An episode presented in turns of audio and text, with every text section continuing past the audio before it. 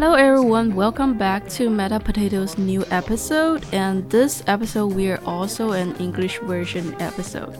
Today we are inviting Mirror World founder Chris Zhu to our channel. Hey guys. yeah, uh, thanks for having me. Really, really glad to be here. Nice to meeting you here. So let's get into like what is Mirror and also like tell us a little bit about yourself. Yeah, of course. Um, how about I give a little bit of context on myself and my past experiences, and then mm-hmm. we'll dive into the background of Mirror World. Um, so my name's Chris, uh, and I'm the co-founder and CEO of Mirror World. And before founding Mirror World, um, my trajectory or my career path been a little bit uh, kind of all over the place. I started in finance as well as movie producing, working for companies like LVMH, producing short films, as well as fashion companies all across the globe. And uh, it wasn't until probably a little bit later in my internships that I got into uh, companies like Deloitte and then ByteDance for strategy and consulting. And that's where I kind of discovered the space of uh, tech as a whole, but more so just mobile internet and how to kind of push forward that effort.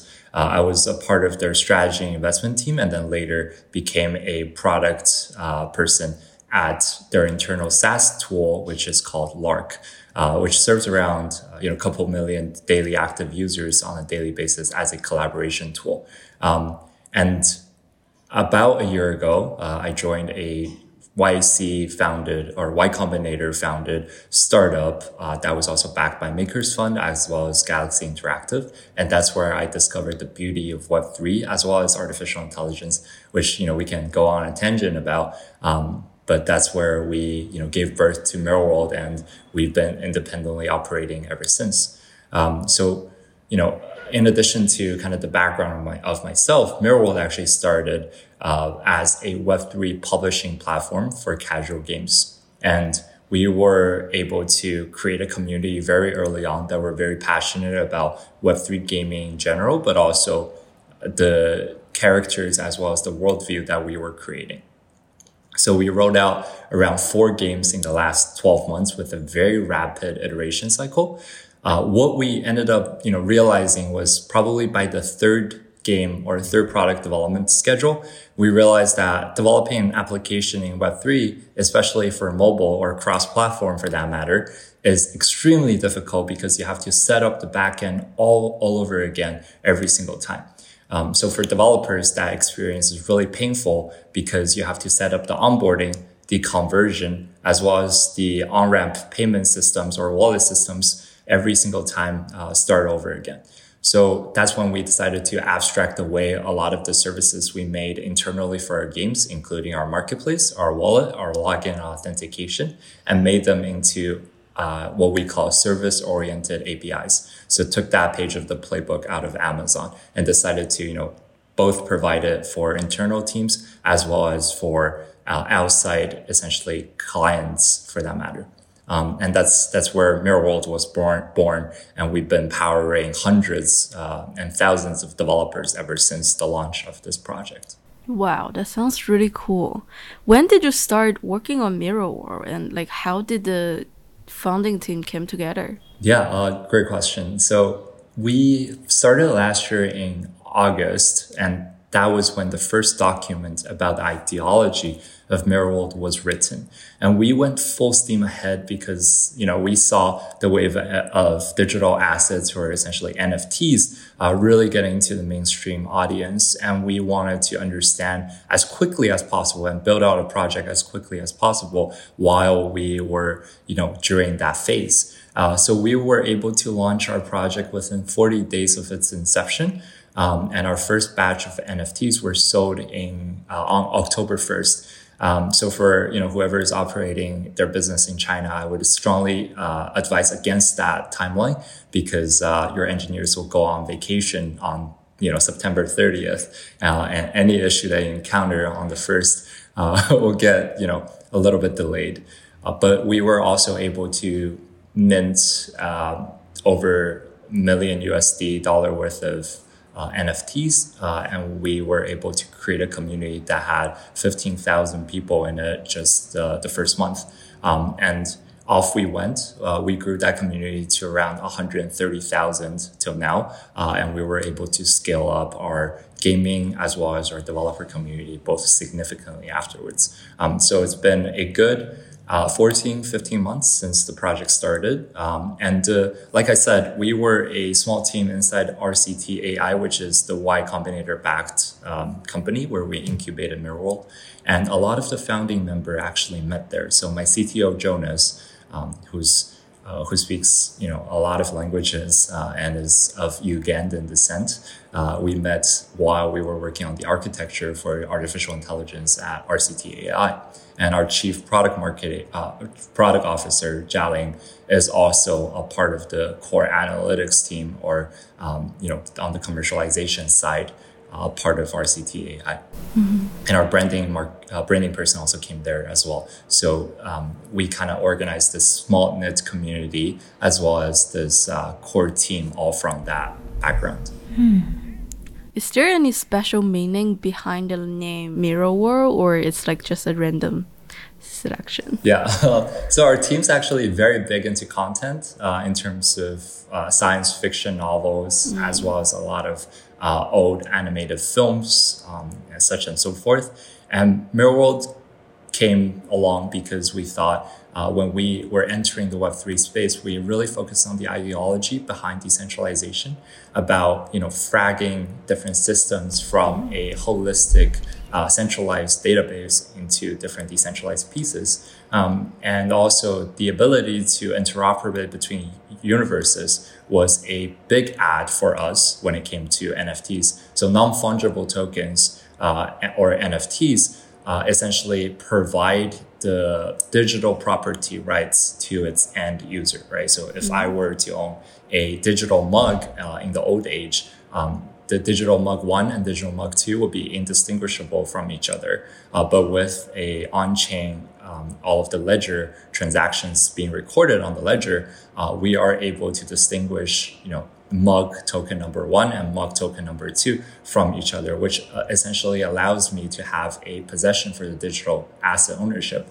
Um, and that is almost like, you know, if you hold your asset one into uh, universe A, and then hold your asset one um, and leave universe A, go to universe B, it's almost like going to different portals of different mm-hmm. universes. And we thought that mirror kind of gave us that ideology of you can see through the mirror, you can reflect on yourself, you can break the mirror into decentralized pieces, but at the same time, it's almost like a mysterious portal into other universes. Um, so just imagine what's behind the mirror. And that's where the, the name came from when we were making, you know, the Web3 publishing platform.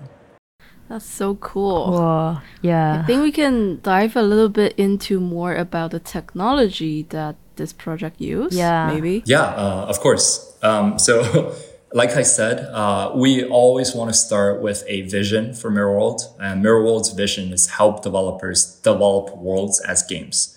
And we want to make the process for developers as easy as possible and allow them to step out of what we call walled garden. So think App Store, think Google Play. These are walled gardens, conglomerates, really control, uh, controlling that distribution channel, right? And our tech stack is really tailored towards three problems. One, onboarding, uh, and two, conversion, and three, geographic coverage. So when I say onboarding, uh, we're essentially referring to the single sign-on systems, authentication systems uh, behind the social auth- authentication. So for example, uh, before in Web3, you can only log in with your MetaMask. Now we allow you to log in with, you know, Discord, Twitter, uh, Facebook, such and so forth. Um, and the status quo in this space is solutions like Magic Link or Web3 Auth, who one uh, d- does not provide an excellent user developer experience for mobile development, and two, uh, they're relatively expensive.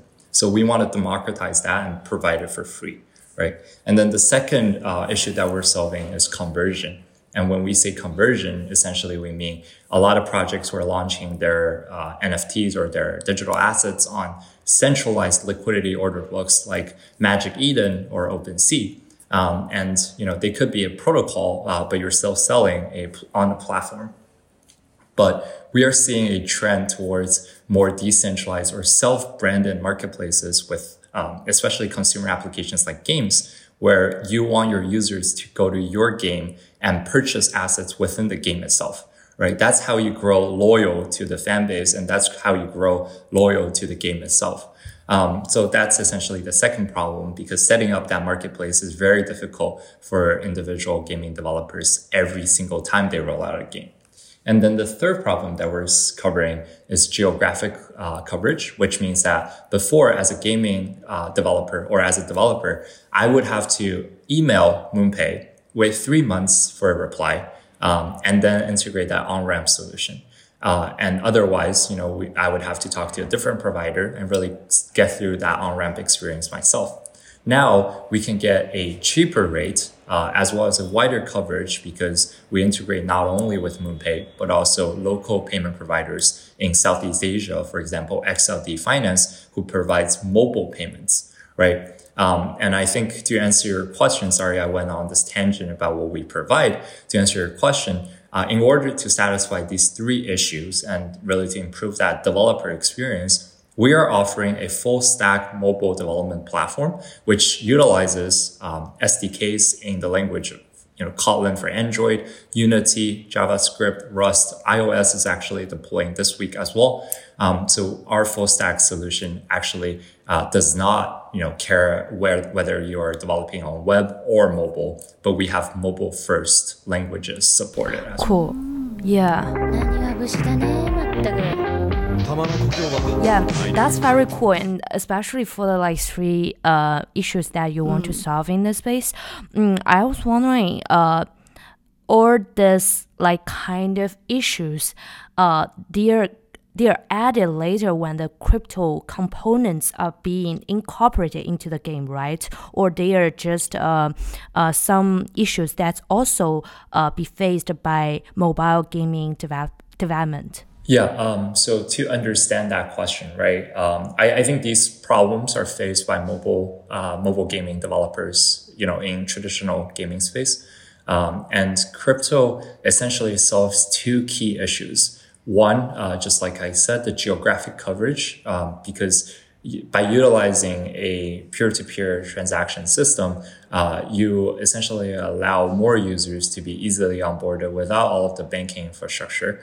Um, and payments actually easier in some of the parts of the developing country. Obviously, uh, in countries like U- United States, um, it, the problem is not as severe.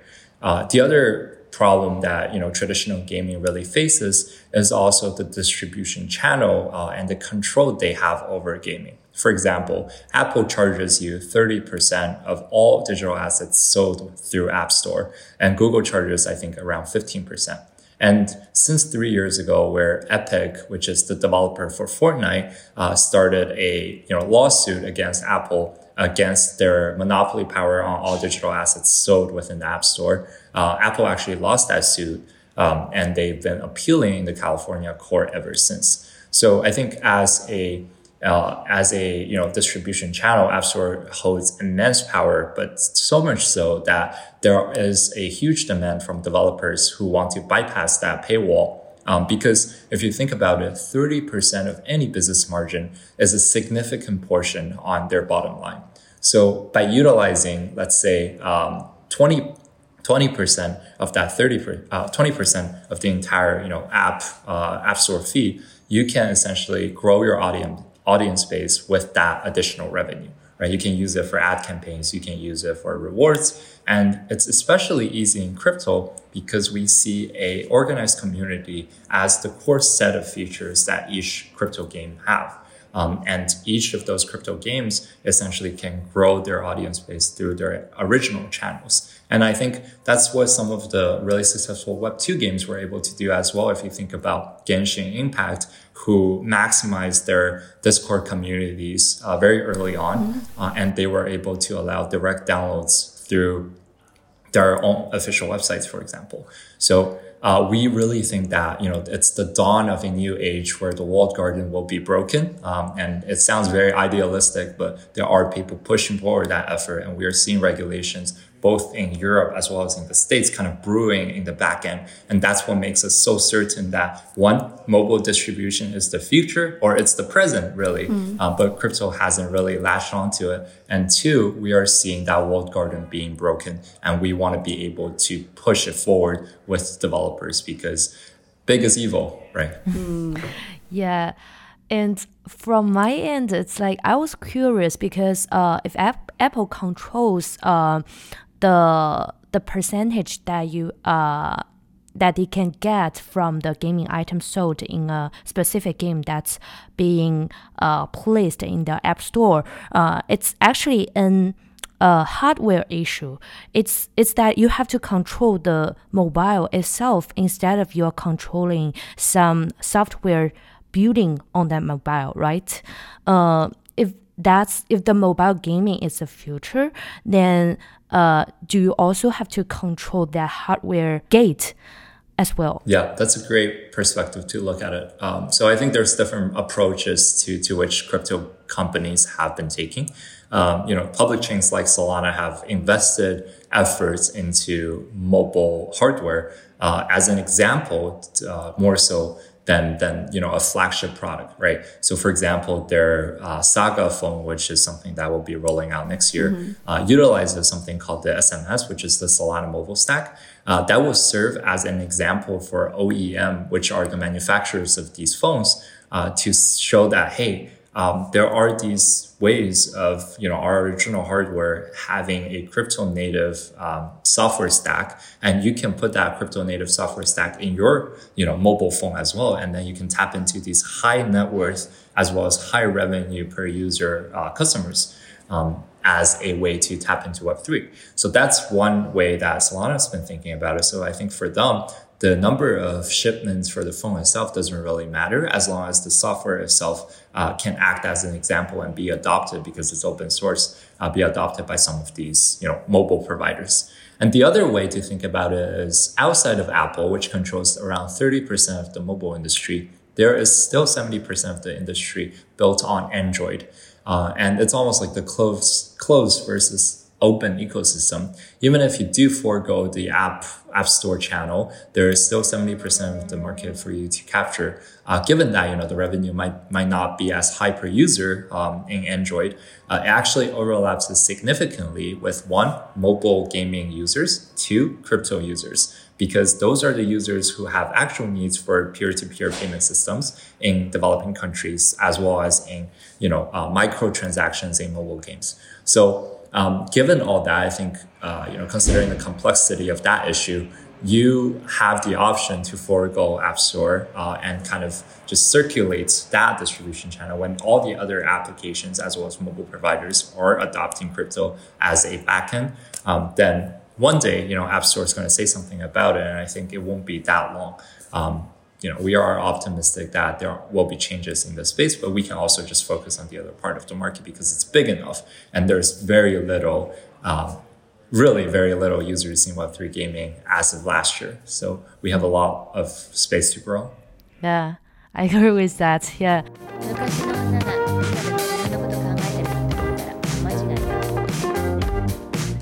You mentioned that uh, the second issue that you're facing is the conversion. So I was wondering for that conversion, is the conversion rate of each game, uh, or is the conversion rate of the whole marketplace? So for example, uh, you have gaming item in one game, and you have uh, that different uh, gaming item in another game. So on Mirror World, you are like kind of um, provide a one marketplace for all the like games, right? Or it's just uh, you you provide that kind of SDK and uh, like a template for each game to build their own marketplaces.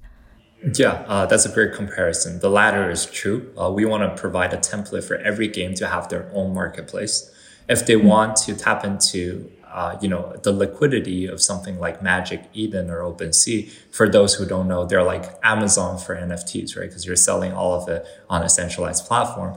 Um, we think that it's actually the beauty of Web3 because you can tap into their liquidity and list on our marketplace templates, but still be discoverable or indexable uh, on you know something like Magic Eden or OpenSea because you can tap into their uh, public API. So think about the backend, we're using Magic Eden API, and then we give them the UI components and templates of Mirror World. It's almost like Shopify using Stripe as its payment backend, but everyone can have their individual website. Uh, and I think that's going to be more and more important because uh, demand for digital assets should not be generated based on speculation and investor interest, which is how you know most of the uh, the the traders on Blur, Magic Eden, and OpenSea are. If you think about Blur's takeover of, of OpenSea, um, for those who don't know, Blur is a uh, trading expertise NFT marketplace uh, that took over you know the industry by storm and gained a lot of market share um, they created a very good experience for those who are speculating on asset growth. Um, and we see that we see the percentage of you know audiences for something like OpenSea being significantly skewed towards speculators, investors, and traders. Um, and what that means for games is that these people have no loyalty, right? They'll sell your assets if they gain enough money on it. Um, and we don't want that for our individual applications, whether it be games, whether it be SocialFi, uh, whether it be you know um, your ticketing and loyalty point systems. Um, so in order to actually generate demand that is stable and sustainable, you want your app to be used first, and then um, the digital assets to be purchased through the app instead of the other way around where you purchase assets first and then you use the app just for the economic incentives that it offers. Um, and we believe that will be the status quo in the future as well. Yeah, that makes a lot of sense. And um, I was just uh, curious, what's your biggest learning regarding the product that you are iterating uh, in Mirror World uh, for the, let's say, last quarter? Because you have a very high iteration speed, right? Yeah. Uh, that's a really interesting question because if you look at our product a quarter ago, it's non-existent right? We had four casual games on the market, uh, and we discovered that there is need and inbound interest for something that we were providing, but we were still in the development phase. Uh, and it wasn't until two months ago, three months ago, that we relaunched our product SDK uh, and started gaining traction. And we saw initial demand growing significantly, uh, but the churn, which is um, you know the loss of developers that were signing up, was very significant in the first month because our documentation, our dashboard, so all in all, the onboarding experience was terrible. And that's something that I care about a lot. So we took a month or, or so uh, to revamp the entire dashboard and onboarding experience once, uh, but it wasn't enough because you need more uh, customer feedback as well. So uh, by the second month, October 1st, we relaunched our SDK on Reddit, Quora, Hacker News, uh, all of these channels and we were able to increase churn by 70, uh, decrease churn by 75%. percent um, and now uh, these, you know, these uh, developers can actually be onboarded.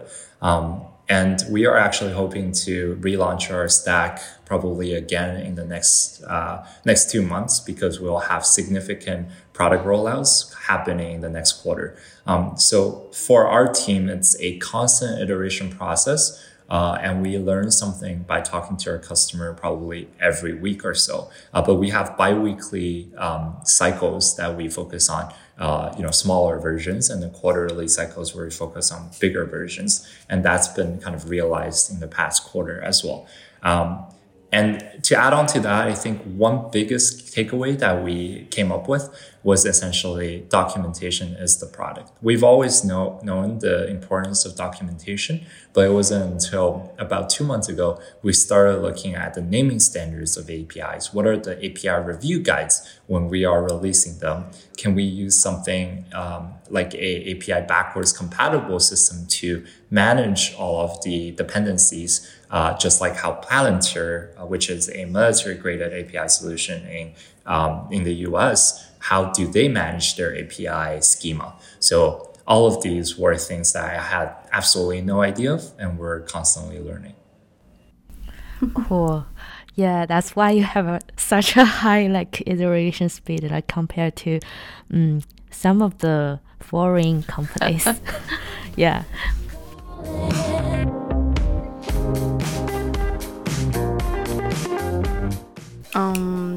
Guess I have one side question um, regarding you mentioned that your platform is mainly produced or um, mainly for the individual game gaming developers.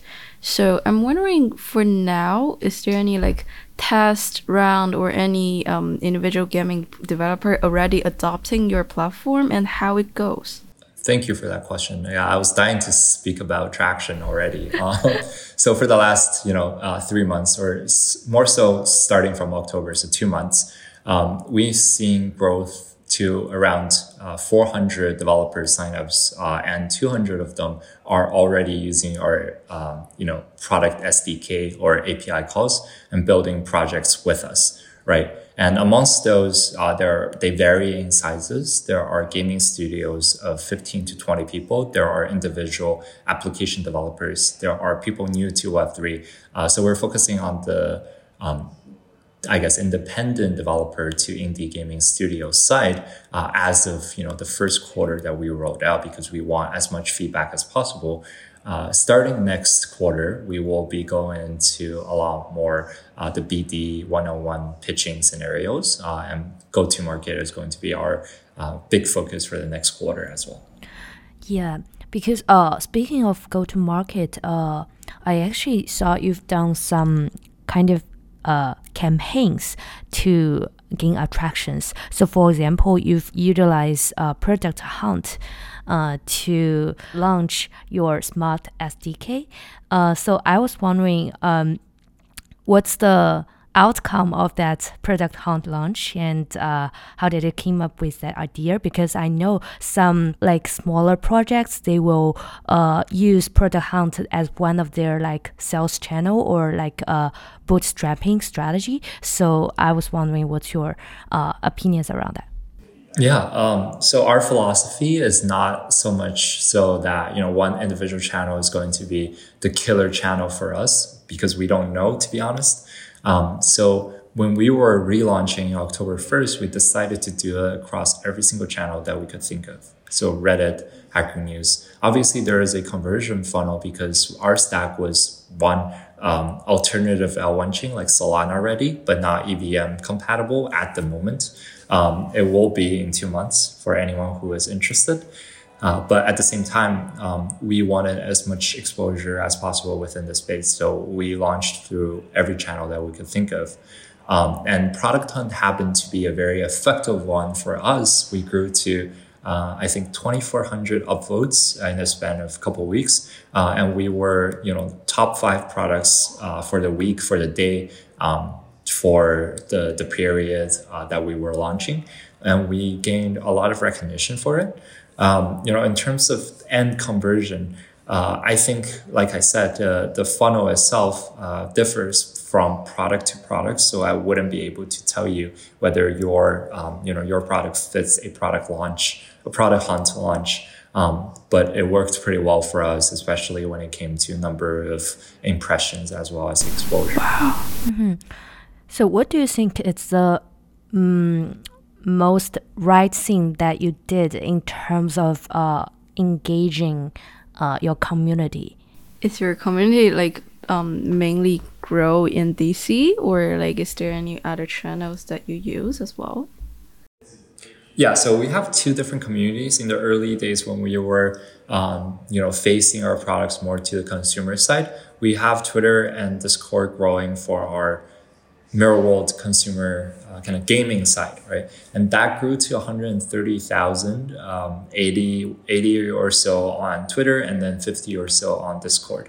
And we were able to grow the activity in those channels very, very well. And I think, you know, um, regarding how to manage a Discord community well, I think it's the uh, onboarding process. It's the welcome messages that you send to your users and making it fun, right? Constantly have activities throughout um, the, the Discord's lifetime. Um, and then we also have a de- developer community that is steadily growing. Um, to be honest, I don't think there is one right thing that we did uh, to gain significant growth. It's always been steady and uh, just constantly iterating. But I think what we do well is we constantly review um, the data. We constantly review every single one of those decisions we make, and we do postmortems on them. Hmm. Um, and we are just you know keep we just keep on iterating, and I think that's what we do very very well. Yeah, and uh, in terms of that, I just have one side question: is that uh, you previously worked in filmmaking industry and in Web two internet companies, so what kind of mindset you brought from these industries to the things that you are currently doing? Yeah, really interesting. So film has been kind of a pastime, but it always has been my passion. Uh, I think viewing the industry itself and seeing how people interact in it, uh, there is a lot of pre-planning in film. The better the filmmaker you are, the better the production you are, uh, the better you budget everything, and the better you storyboard everything before you even start shooting right? It's all about control and the leeway of decisions um, that you give or take. For example, if you don't like the shot, how many can you take before it's too too much? And it's a director as well as your production's kind of balance um, for it to be a rational decision for you to do five takes, but also not go over time or budget, uh, depending on the condition of the film set. Um, and I think Web2 company teaches me something different, which is you might not always have the onset of knowledges. Uh, for example, if you go into a new industry, you can have as much planning as possible, but the speed at which it moves is so fast that you have to constantly make new choices as well as decisions. Um, so back at ByteDance, I think one thing that they do very well is their objective planning sessions. Mm-hmm. Uh, so using OKR on month, bi-monthly basis. Um, for that scale of a company allows them to still move at a relatively fast pace, as you can see with their growth strategy uh, and so on. And they're very effective at communicating their context behind every decision, right? So uh, from top down management to bottom up, everyone speaks with clarity about why I want to do this, how I want to do this, uh, what is the background of the situation. And that communication itself, I think, uh, will, will be effective across any type of organization, whether it be decentralized or centralized. So, um, you know, something like ByteDance uh, taught me a lot on the side of management as well as organization building, even though we're still uh, just under 20 people, a small company. I think there's a lot of, you know, culture, performance review, uh, as well as goal setting. These can be, you know, um, proxied to a large company and really be prepared beforehand before we grow to be to be a global unicorn. Um, that is something that we have to take into consideration. Mm-hmm. Nice. I also have a question. So right now you're mainly targeting like um, gaming developers and also who at least know coding. And I'm wondering if you will be like thinking of any toolkits or any like solution for those who are not that familiar with coding but want to create mobile games or like develop mobile games. Yeah, so um, we actually had a lot of conversations about no code and low code mm-hmm. back when I was at uh, Lark uh, or Feishu, which is the product for ByteDance. Um, I, I think that, you know, I come from a background of finance and entertainment. Um, and I know as much coding as the average layman on the street. Uh, and that's the extent of my technology background. Um, and obviously, I understand a lot of the conceptual things when it comes to architecture. Uh, but I think, you know, low code, no code is really a, a push or a reach because if you were to, um, you know, discover that you want to create a game or application for that matter, the incentive and resources for you to learn coding at a very fundamental level, mm-hmm. there is immense incentive uh, and knowledge in the space. And with you know indexing and search engines uh, as well as ChatGPT, you know these tools can allow you to learn it uh, significantly faster. Mm. So I'd rather say, you know, provide easy to use solutions to save people's time and increase their efficiency and conversion, mm. uh, rather than just straight up forego uh, the step of coding. Because um, I think the portal into the digital realm is really binary, right? Like you have to understand how binary code works uh, for you to construct the digital space. And foregoing that and just using, you know, um, a no code experience, I think it's a little bit far down to the future. It should be the, the question should be how can we use computers uh, and use code to better describe the vision that we have. Um, and it could be, you know, utilizing natural language, but there's going to be coding components, uh, nevertheless. Yeah. And I was wondering, it's one thing that we didn't mention is that how uh, MirrorWorld makes money. It's like, what's your business model, and why did you decide that this model is suitable for for this product? Yeah. Um, so shout out to one of my favorite entrepreneurs, uh, Patrick Collison, uh, who is the founder of Stripe. Um, Stripe's slogan or Stripe's notion from day one has been to increase the GDP of internet, right? Um, to grow that that pie in the digital realm. Um, and we think about it similarly, where we think our you know uh, collective interest as a company should be aligned with the interest of developers as well as Web3 builders um, then you know charging them on things that they're not earning money from doesn't really make sense to us. For example, if you're charging them uh, 10 cents per monthly active user, but these monthly active users are not generating revenue, um, then we think that pricing model is a little bit shaky. Um, so we take revenue share from everything that they generate, um, you know, GMV from. So for example, for marketplace, we do a 3% uh, you know, take rates uh, up and down based on your volume. We give discounts, we give, uh, you know, rebates. And um, for wallets, we, we take from the withdrawal fees. Uh, and then for gateway or on ramp, uh, we also do, um, do that. So it's whenever you make money, we make money. And there's zero upfront set of costs for anything that we do. Mm-hmm.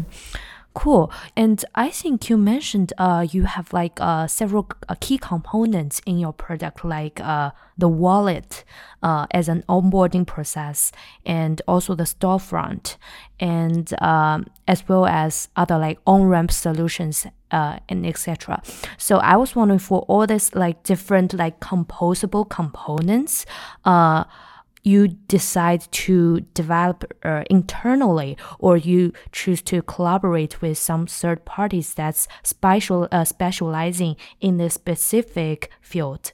Yeah uh, i mean it's a case by case situation right? If the existing products themselves are priced um, not reasonably or uh, if they don't provide the functionalities that we are hoping for then we build it ourselves. But i think most mostly web3 is so beautiful in the sense that a lot of these protocols are composable. Um, so we are happy to implement, let's say, your documentation into ours, uh, as well as your protocol into ours, and offer as white label solutions. Um, and we can be offered as white label solutions for a lot of our enterprise customers as well.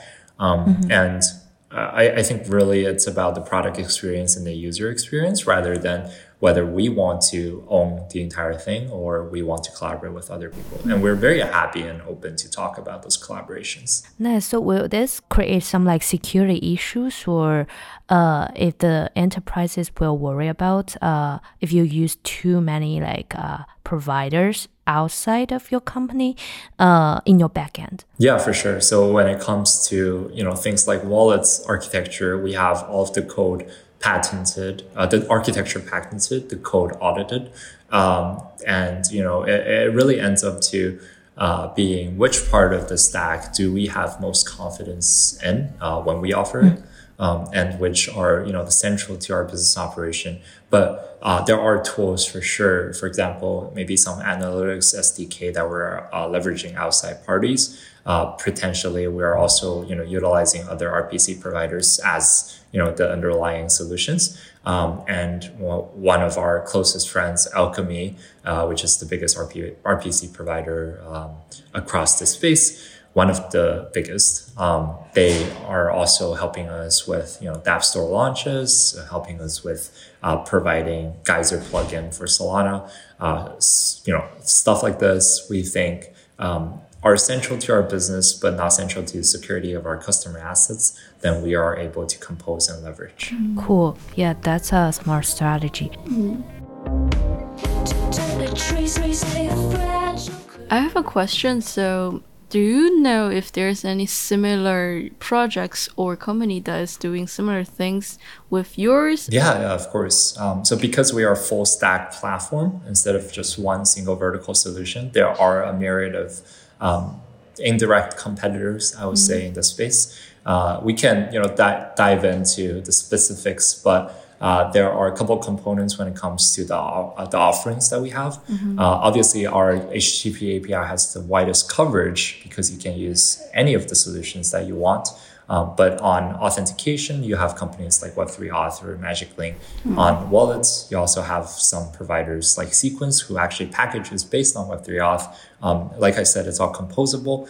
Uh, and in terms of what we think is a very direct competitor to some of the things that we've been thinking about, we also see companies like Stardust, which is essentially a asset management NFT minting infrastructure. Uh, we think that there are pros and cons in their architecture, and they're a great team. Um, but we are essentially offering a different value proposition to our clients who want to you know adopt more of a backend of crypto rather than just limiting themselves to only nft minting and burning and no transactions um, so there are definitely give and takes on how we design our products but i think this is for the best Yeah. Is there any special strategy that you use during the bear market, especially when no one gets found? Um, I, I love the bear market, to be honest. um, I, I think there's a lot of noise in the bull market. And if you're not very well prepared and know exactly, you know, where you're going, uh, bull market can be very distracting to founders as well as teams. Uh, there is so much noise coming in, and you're only seeing the delayed product really. Like the, the people who are thriving in the bear market, uh, in the bull market, are the people who've been building for the last two, three years. So you're really seeing kind of a um, trailing effect for their product strategy. Um, which is why I think the bear market allows us to look at some of the best products. People are more collaborative and talkative about their products itself, um, and we get to learn from the best in the world. Uh, whether it be you know in Web two or Web three, I think it's the same across the board. Um, instead of all of a, a lot of selling, you are really just absorbing knowledge, and I think um, my strategy in bear market is you get to meet people. Um, I, am more introverted than extroverted, so I do a lot of the talking online, um, and I, I try to spend around one to two hours every single day for you know just connecting with different projects, uh, and then you know uh, another two hours or so, uh, or maybe one to two hours on looking at the newest products that I find and just deep diving on what they do. Um, and there are a lot in this phase that are coming up that is very very cool so uh, i try to save time for those kind of tasks Wow. Yeah, I was curious. It's not uh, part of this like uh, podcast or like part of your project. It's like, um, uh, what's your personal working schedule look like? It's like, how do you allocate your time between the research, between meeting people, and between uh, Working on the product. product iteration? Yeah. Yeah. yeah um, so i think my role um, I, I'm relatively a hands-off type of management style, but I review things and I ask a lot of questions. And if there are issues that you know the team hasn't really thought through, then I challenge those. Uh, and I'm really direct when it comes to communication. So we want our team to be uh, to communicate directly, concisely, and deliberately. Right? Those are the three principles on, on communication that we have. Um, and how I allocate my day actually really differs day to day, uh, but I usually do time blocks on a 90, 90 minute basis. Um, so when I do have, you know, free time aside from all of the meetings and the, uh, the janitor work that, you know, I have to do, um, sending money, for example, I consider janitor work. um, then you know I, I try to block off time for these types of large chunk of experiencing and thinking about products um, just freely right? I don't really have a structure. And i usually have a couple important things that i have to get through uh, through the day and that will probably be documented the day the, the night before i start my day or the very early morning. Um, so i have maybe four to five items that are key to today that i have to get through and then the rest is kind of um, just free time that I block off on a 90 minute basis because that's more of a flow I can get into. Is there any tools that you use to help you like doing that? Yeah, I'm actually, uh, I- I'm really into productivity tools. I don't use them like very, very deeply, but um, there are a couple that I can mention. So mem.ai is one that I use for note taking as well as scheduling. Uh, they're a pretty new product and their, you know, um, tagging system as well as their uh, I guess browser browser experience is really good. Um, I also use Linear. I've actually recently transitioned my whole team's task management onto Linear. It's a uh, product management tool that is similar to Asana, uh, but focuses more on cycles, visualization, as well as just lighter than Asana to use. Um, it's uh, it's one of the founding designers at Airbnb and mm-hmm. Coinbase who left the company to join YC to start this company. Um, and just look at their logo wall, right? They're just looking at um, Linear's logo wall gives me a sense of joy, uh, and it's really, really well designed. Um, I think the the other one that I use is something for internal thinking. I use Flomo, uh, which is uh, a you know a, a Asia founder uh, made atomic note taking app. Um, it's like the lightest experience you can have on both um, both WeChat as well as web uh, as well as application. Um, and yeah, I just use those tools aside from Calendly and Lark for my uh, usual work schedule. Thank you for the recommendation. Yeah, why you specifically mentioned Calendly and and Lark? Yeah, um, so I think you know everything really starts with calendar, calendar. for me because yeah, like because um, I have really terrible memory when it comes to like uh, you know very rough errands, right? Like I forget about things when I'm in the focus, uh, trying to do something. Um, and it's not really like I, I, don't think about it. It's just that there's too much information. Some of them I, I try to forget, right? Um, and on a daily basis, if I don't have the calendar invites fixed on my schedule, then most likely I will forget about that particular meeting because it's not in the workflow that I generally have. Uh, that's why I do time blocks. That's why I use Calendly. Um, and Lark has a good integration with uh, Google Calendar, which is why I think um, for our team, it's the chat, documents, and the circulation of all of these uh, that offer a pretty seamless experience. Um, but but yeah, that's why I mentioned Calendar uh, as well as Lark, Calendly and Lark. okay, yeah. Let's end the personal part.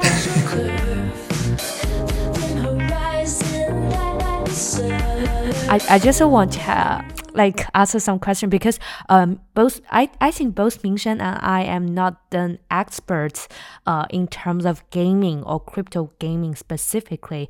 So I was wondering from a historical point of view or um, from an evolution point of view, what's the add-on of crypto gaming to the traditional gaming space uh, apart from the nft that you nft integration that you mentioned uh, is there any like paradigm shift uh, or, or any like fundamental or non-fundamental changes that uh, uh, crypto or blockchain based uh, infrastructure that brings to the traditional gaming yeah so there's a couple important points that I think will change how we evaluate traditional gaming. Um, so a lot of those are created artificially by the distribution channels themselves. For example, App Store. Uh, for example, you know uh, the payment providers. So uh, one example is that in App Store you can only um, purchase items that are uh, below 100 USD um, per batch, right? Um, and in crypto with peer-to-peer transaction, you can very easily sell items that are more than $100 or $1,000 and above or even so. Um, so that's you know one thing that will create a, better user experience for the large, uh, higher revenue you know uh, end users who are very very passionate advocates of a certain game, which increases the loyalty of them and also uh, increases the pressure for these games to organize really good communities, right, and really listen to feedback. Um, the second point is what we call free to mint, essentially a primary uh, revenue structure to a secondary revenue structure. What is the ratio of that, right? Um, so although you see that most of the projects earn more on their primary sale than their um, than their secondary sale, the largest projects always generate 70% of their revenue from secondary transactions than primary transaction. So meaning that, you know, in the whole market, um, generally people earn more in the primary sales. Um, but within top, you know, 20% of those projects, they actually earn more from the secondary transaction. So if you have confidence that you will achieve volume with your community as well as with your games, then um, that's when you have to focus on the longevity of that secondary transaction and how to incentivize that. And that is very different from traditional gaming, where um, you know you very rarely do people design uh, circulation systems intentionally for their marketplace. Mm. Um, and then mm-hmm. additionally is what I talked about the distribution channel fees, right? So if you're getting rid of 30% of the channel fees um, and using it for user acquisition, there is a very big possibility that growth can come more rapidly because you're doing ad campaigns uh, uh, with additional budget. Uh, and also your communities will have a word of mouth uh, kind of component because they also own a part of that token. So growth itself can be viral, but how do you con- control that virality rate? Like STEPN did pretty well in the early days, uh, but it's still not sustainable throughout the bear market um, as we see a drop off in their user base. Um, so it's really about that sustainability and how to balance that with the growth rate of your organic community. Um, and I think these are a couple points that, that I can think of top of my head. Uh, and there are definitely more when it comes to, you know, fully on-chain gaming. It was almost like an esport for developers when I was talking to my friends. Uh, Paradigm did a experiment called Zero X Monaco, who allowed, you know, developers to just hack hack their codes and see who can complete it or race at the fastest speed, right? That's almost like esports for developers. And um, how big will that space get? I have no idea. Um, but these are some of the paradigm shifts that we see. Nice, nice. Yeah, because taking a holistic view, uh, what do you think there? So, for example, uh, are there other opportunities in the crypto gaming field that you think is worth uh, a startup uh, to solve that problem. Uh, so, for example, uh, we know that uh, in crypto gaming, there are we, we mentioned P12 uh, like earlier today, and they want to make like a Web3 version of Steam, And there are also like some some projects like CARV. I think they're they're giving SBT based badges to gamers. So I was wondering uh, from taking a like very kind of like overview of the whole like gaming industry is there any other like opportunities that you think is promising or uh, that need to be solved uh, that cannot be solved in the web2 or traditional gaming space yeah um, so i think it's a matter of progression so how i think about this issue is what comes first and then next and then last, right? So I think what comes first should be applications uh, that will bring people into the space. Um, and then you have tools to help those applications grow. Uh, for example, you know, in the early days of League of Legends, you have a lot of these tracking tools. The CS:GO, you have a lot of these ranking tools, mm. uh, and then these tools become distribution channels because everyone has them installed, and they become a market. Uh, they become a, a, portal, just like how Steam actually, uh, when Valve, Valve came out with Steam, it was kind of a uh, forum, right? People commented on certain games that they published, and then it became a marketplace there because there's a lot of traffic. But really, you need application first, and then tools, and then you know distribution channels. Um, and then you know distribution channels can be uh, a part of that kit, but you need applications 1st mm-hmm. um, so how do you make more applications? We think that you know our approach is one focus on the distribution channel that will have volume, which is mobile, mm-hmm. uh, and two really helping developers make it easier to develop apps so that the experiment time can be shortened. Otherwise, it would mm-hmm. just be um, you know taking very long to do one game and then taking very long to do the second game. It should be mm-hmm. uh, we take very short amount of time to do one, two, three, four, five. Um, yeah. But coming back to the point of um, user identity and the opportunity behind that, I think that is a opportunity after there are um, a lot of good applications in this space, which, you know, I don't think it'll take that long, but there's a progression. Uh, and I just wish that Xbox team can create an on-chain identity for all of the gaming milestones that you've hit. Um, because if you think about it from a player's perspective, they want to see achievements and milestones in the games that they play mm. across their lifespan. Um, and what are the games that you play? You know, you, if you talk to the the Xbox teams, um, those are the games that people like want to achieve more in, right? And we are only going to see that uh, that feature of SBTs uh, be really popular when the games are really popular. But I feel like many of the large gaming company or traditional gaming produce company, they don't really want to adopt like Web3 technology. Is that like my bias or it's like a real thing? Yeah, I think there's definitely risk preferences. I don't think about it as absolute as like we don't believe in Web3 or we do believe in Web3. I think it's almost like um, what are the products that we have on our in our pipeline that can be adapted to a Web3 audience and what are the benefits of that? For example, right, if I were a mobile gaming provider who have um, multiple uh, titles and some of them are lagging behind in terms of revenue Uh, and there's a you know slowing down user base um, I might as well turn it into Web3 because it will bring more users uh, into my old game, uh, and these users will have higher revenue potential. Um, so it, it's almost like a way to revive your product and bring new blood into the system. Um, for them, there's a lot of incentive to do that, and for some, it's more idealistic where they just believe in the decentralized future. But are they going to, you know, turn their biggest title um, which is already operating at millions of ARR into a uh, Web3 title, I don't think that would be a valid solution. So they'll probably experiment on a smaller scale with another, you know, secret title or a experiment product. And I think that is the case with a lot of conglomerates um, across US as well as uh, Asia. And given that, you know, it is faster iteration speed in Asia for some of these, you know, gaming companies, um, then they might have more products, but are they more thought out of? Um, I, I'm not sure right? So I think in the future we'll see a blend of the both, um, and even so, even if you know some of the gaming providers uh, that might not go full and head on with three gaming development, they might adopt it as a payment system as well. Mm-hmm. So we'll definitely see a medley of those. Yeah, yeah, we can stay tuned for that.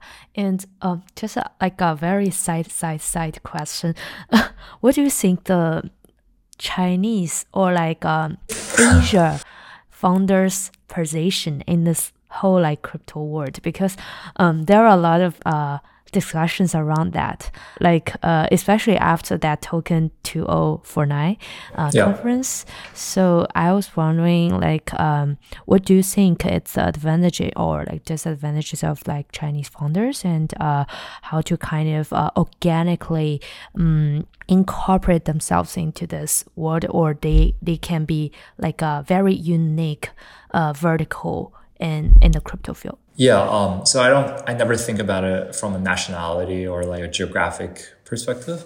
Um, uh, so I'm, I'm Canadian, uh, when it comes to like where I grew up and where I, I was, uh, you know, raised. Um, I, have always had this issue of maintaining identity as an Asian founder, or are you more so uh, fitting to the North American or the Western ideal of more individualistic cultures? Um, and I think the big problem with a lot of the um, so-called Asian or Chinese founders that I saw was that the interaction with the Western Hemisphere is very, very limited, right? Um, the the the problem with being a vertical based on geography is that you don't really reach out to a lot of the founders, let's say in Silicon Valley or uh, a lot of these um, builders that are pushing forward the uh, the technology.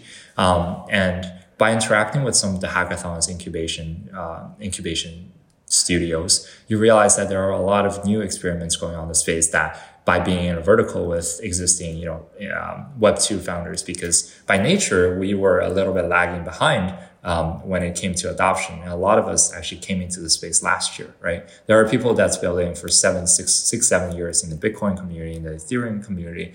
Uh, Solana was three years ago as well. Um, so these founders were there earlier than us. Then it's really like if you are talking to people who've gone into the space ma- majorly across the last two years, and the others that are majorly the last five or six years building stuff, um, which one is more advantageous? And I think the answer is pretty obvious for me.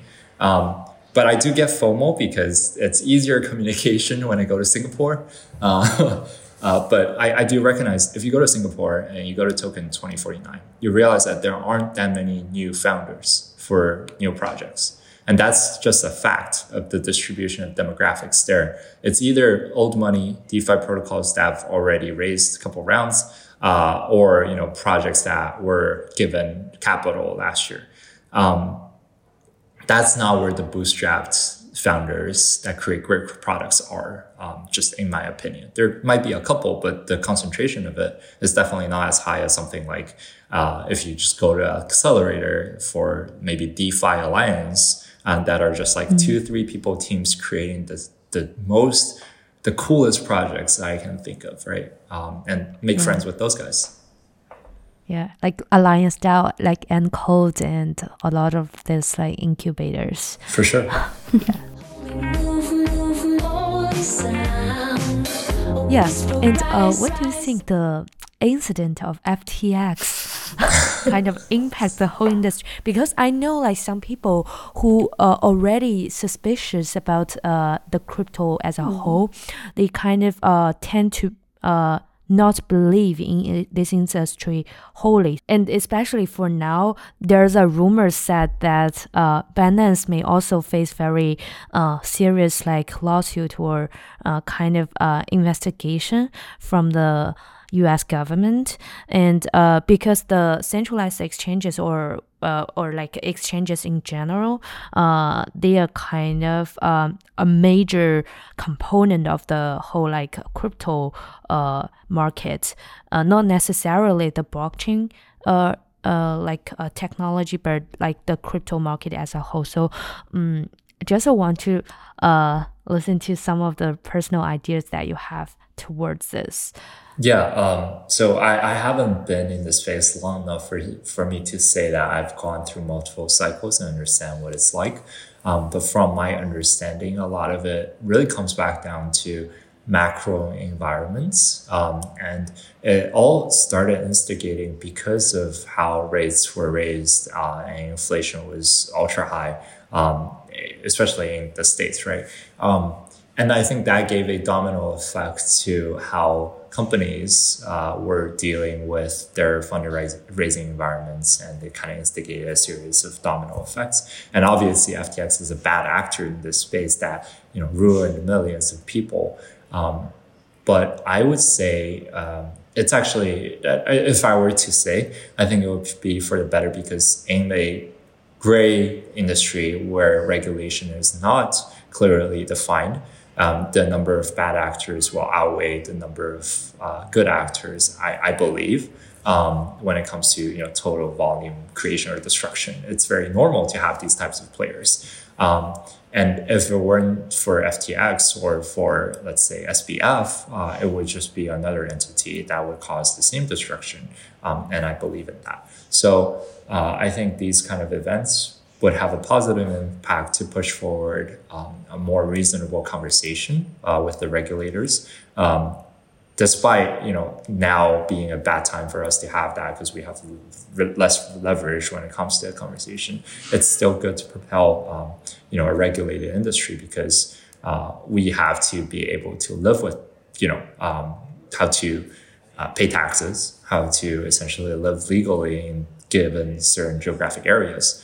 Um, and in addition to that, I, I, I think that it's also for my my personal project. Uh, it was a lucky thing that we were able to experience um, a full cycle in the last six months. Literally from you know um, June, I guess like after June, uh, it's been six months, and we were able to experience uh, five different you know insolvencies, uh, two large scams, uh, but at the same time also survive in a sense that we have enough and safe runway to continue building what we believe in. Um, and I think that is reflective on a lot of projects in this space where once you get into the space, you see the fundamentals and the value proposition of crypto. Uh, then it doesn't really matter what the macro environment is. If I believe that you know uh, two uh, percent of the entire um, U.S. stock market transaction can be uh, denominated with crypto, then that's $100 trillion versus $2 trillion. And right now we're only at less than 1 trillion, right? So yeah. uh, even if it's just 2% penetration rate, we're looking at a you know, a hundred percent increase. Um, and I believe that it could be upwards of 10% or even more if you consider uh, the liquidity of money and the speed of um, the, the the speed of money transactions, um, then maybe we can go up to even five trillion or ten trillion dollars. Um, and one day, you know, it could be the size uh, that is close to the U.S. stock market in in general. Um, and we just believe in that. What else? What other industry are you going to see that is going going to grow two, three times in other um, sectors? Yeah. So, yeah. Speaking of this like past market and also your future goal or future beliefs, is there any future plans from Mirrorworld you want to share? Is there any new release, new re development in the next? um, couple months or next couple weeks you want to share with our audience? Yeah, of course. Um, so two big updates from our side, and there's a lot of you know features that we're gonna keep it in the shelf, um, but um, for people who are listening, if you're building a EVM compatible project or a Solana project, start talking to us. It will help you speed it up and really increase your revenue uh, and your speed to market. Uh, and we can do that in the next months or so. Um, and for people who are listening, if you don't want to reach out directly, uh, check out our dashboard and website uh, in a month's time, and you will see a wholly brand new um, you know documentation as a product and we will be improving that significantly as we go. Mm-hmm. um, whether it be the template whether it be the guidance structure um, we hope to you know improve your onboard, onboarding process. Um, and if you don't like our product please tell us why and we will improve it for you specifically. And that's all i can say. That sounds really great